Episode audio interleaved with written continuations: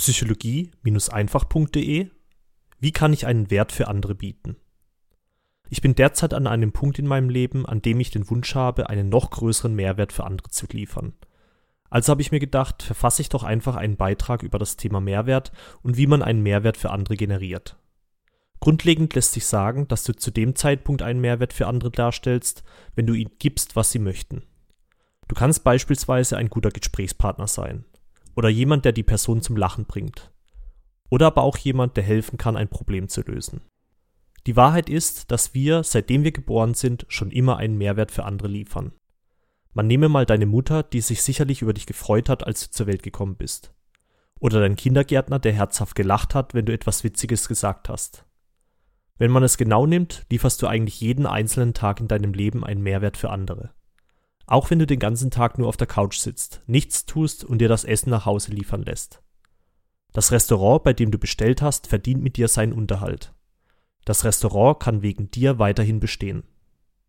Derjenige, der dir das Essen ausliefert, auch er oder sie kann einen Teil ihres Lebensunterhalts wegen dir bezahlen.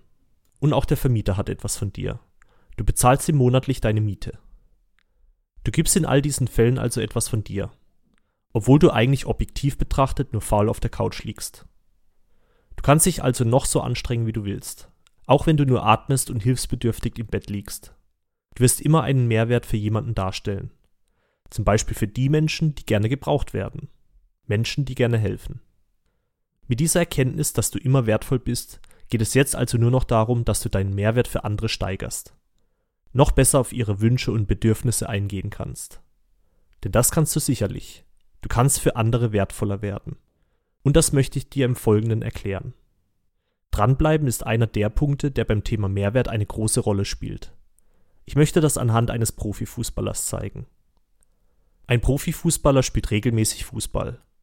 Er trainiert Tag für Tag, sammelt dabei so viel Erfahrung, dass jemand, der einen anderen Beruf ausübt, niemals diese Erfahrung einholen wird. Wenn er im Wettbewerb antritt, bezahlen Zuschauer Geld dafür, ihm beim Fußball zuzuschauen. Er hat über Jahre hinweg außergewöhnliche Fähigkeiten erlernt, die ein Gelegenheitsfußballer im gleichen Zeitraum nicht erlernen kann. Sein kontinuierliches Dranbleiben, sein stetiges Verbessern seiner Fähigkeiten macht ihn heute zu einem wertvolleren Spieler als derjenige, der im gleichen Zeitraum den Beruf gewechselt hat. Dranbleiben ist also eine wichtige Eigenschaft, um dich wertvoller zu machen. Auch ist jeder Mensch verschieden und hat verschiedene Bedürfnisse. Die Bedürfnisse von deinem Gegenüber zu erkennen ist deshalb wichtig, um dich wertvoll für die Person zu machen.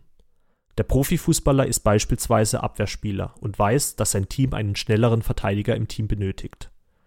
Der Fußballer macht deswegen extra Laufeinheiten, um seine Geschwindigkeit zu steigern. Er geht auf den Bedarf seines Gegenübers ein. Wenn du Profisportler bist und solche tollen Fähigkeiten erlernt hast, reicht das allerdings nicht, um für alle Menschen wertvoll zu sein. Und das musst du auch nicht. Wichtig ist nur, dass du für deine Zielgruppe wertvoll bist.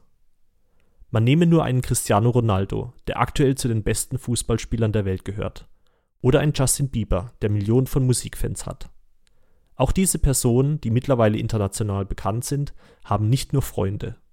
Auch sie werden von Menschen nicht gemocht, verachtet oder sogar gehasst. Es ist für dich also wichtig zu verstehen, dass du nicht versuchen musst, für jeden einen Wert darzustellen. Es kann im Prinzip auch nur eine kleine Gruppe von Menschen sein. Aber für diese Menschen bist du mit deinen Fähigkeiten wichtig und wertvoll. Diese Menschen schätzen, dass es dich gibt. Wenn du bei dieser Gruppe von Menschen weißt, was sie wollen, deine Fähigkeiten kontinuierlich verbesserst, um noch besser auf ihren Bedarf einzugehen, dann wirst du ein wertvoller Mensch für sie sein.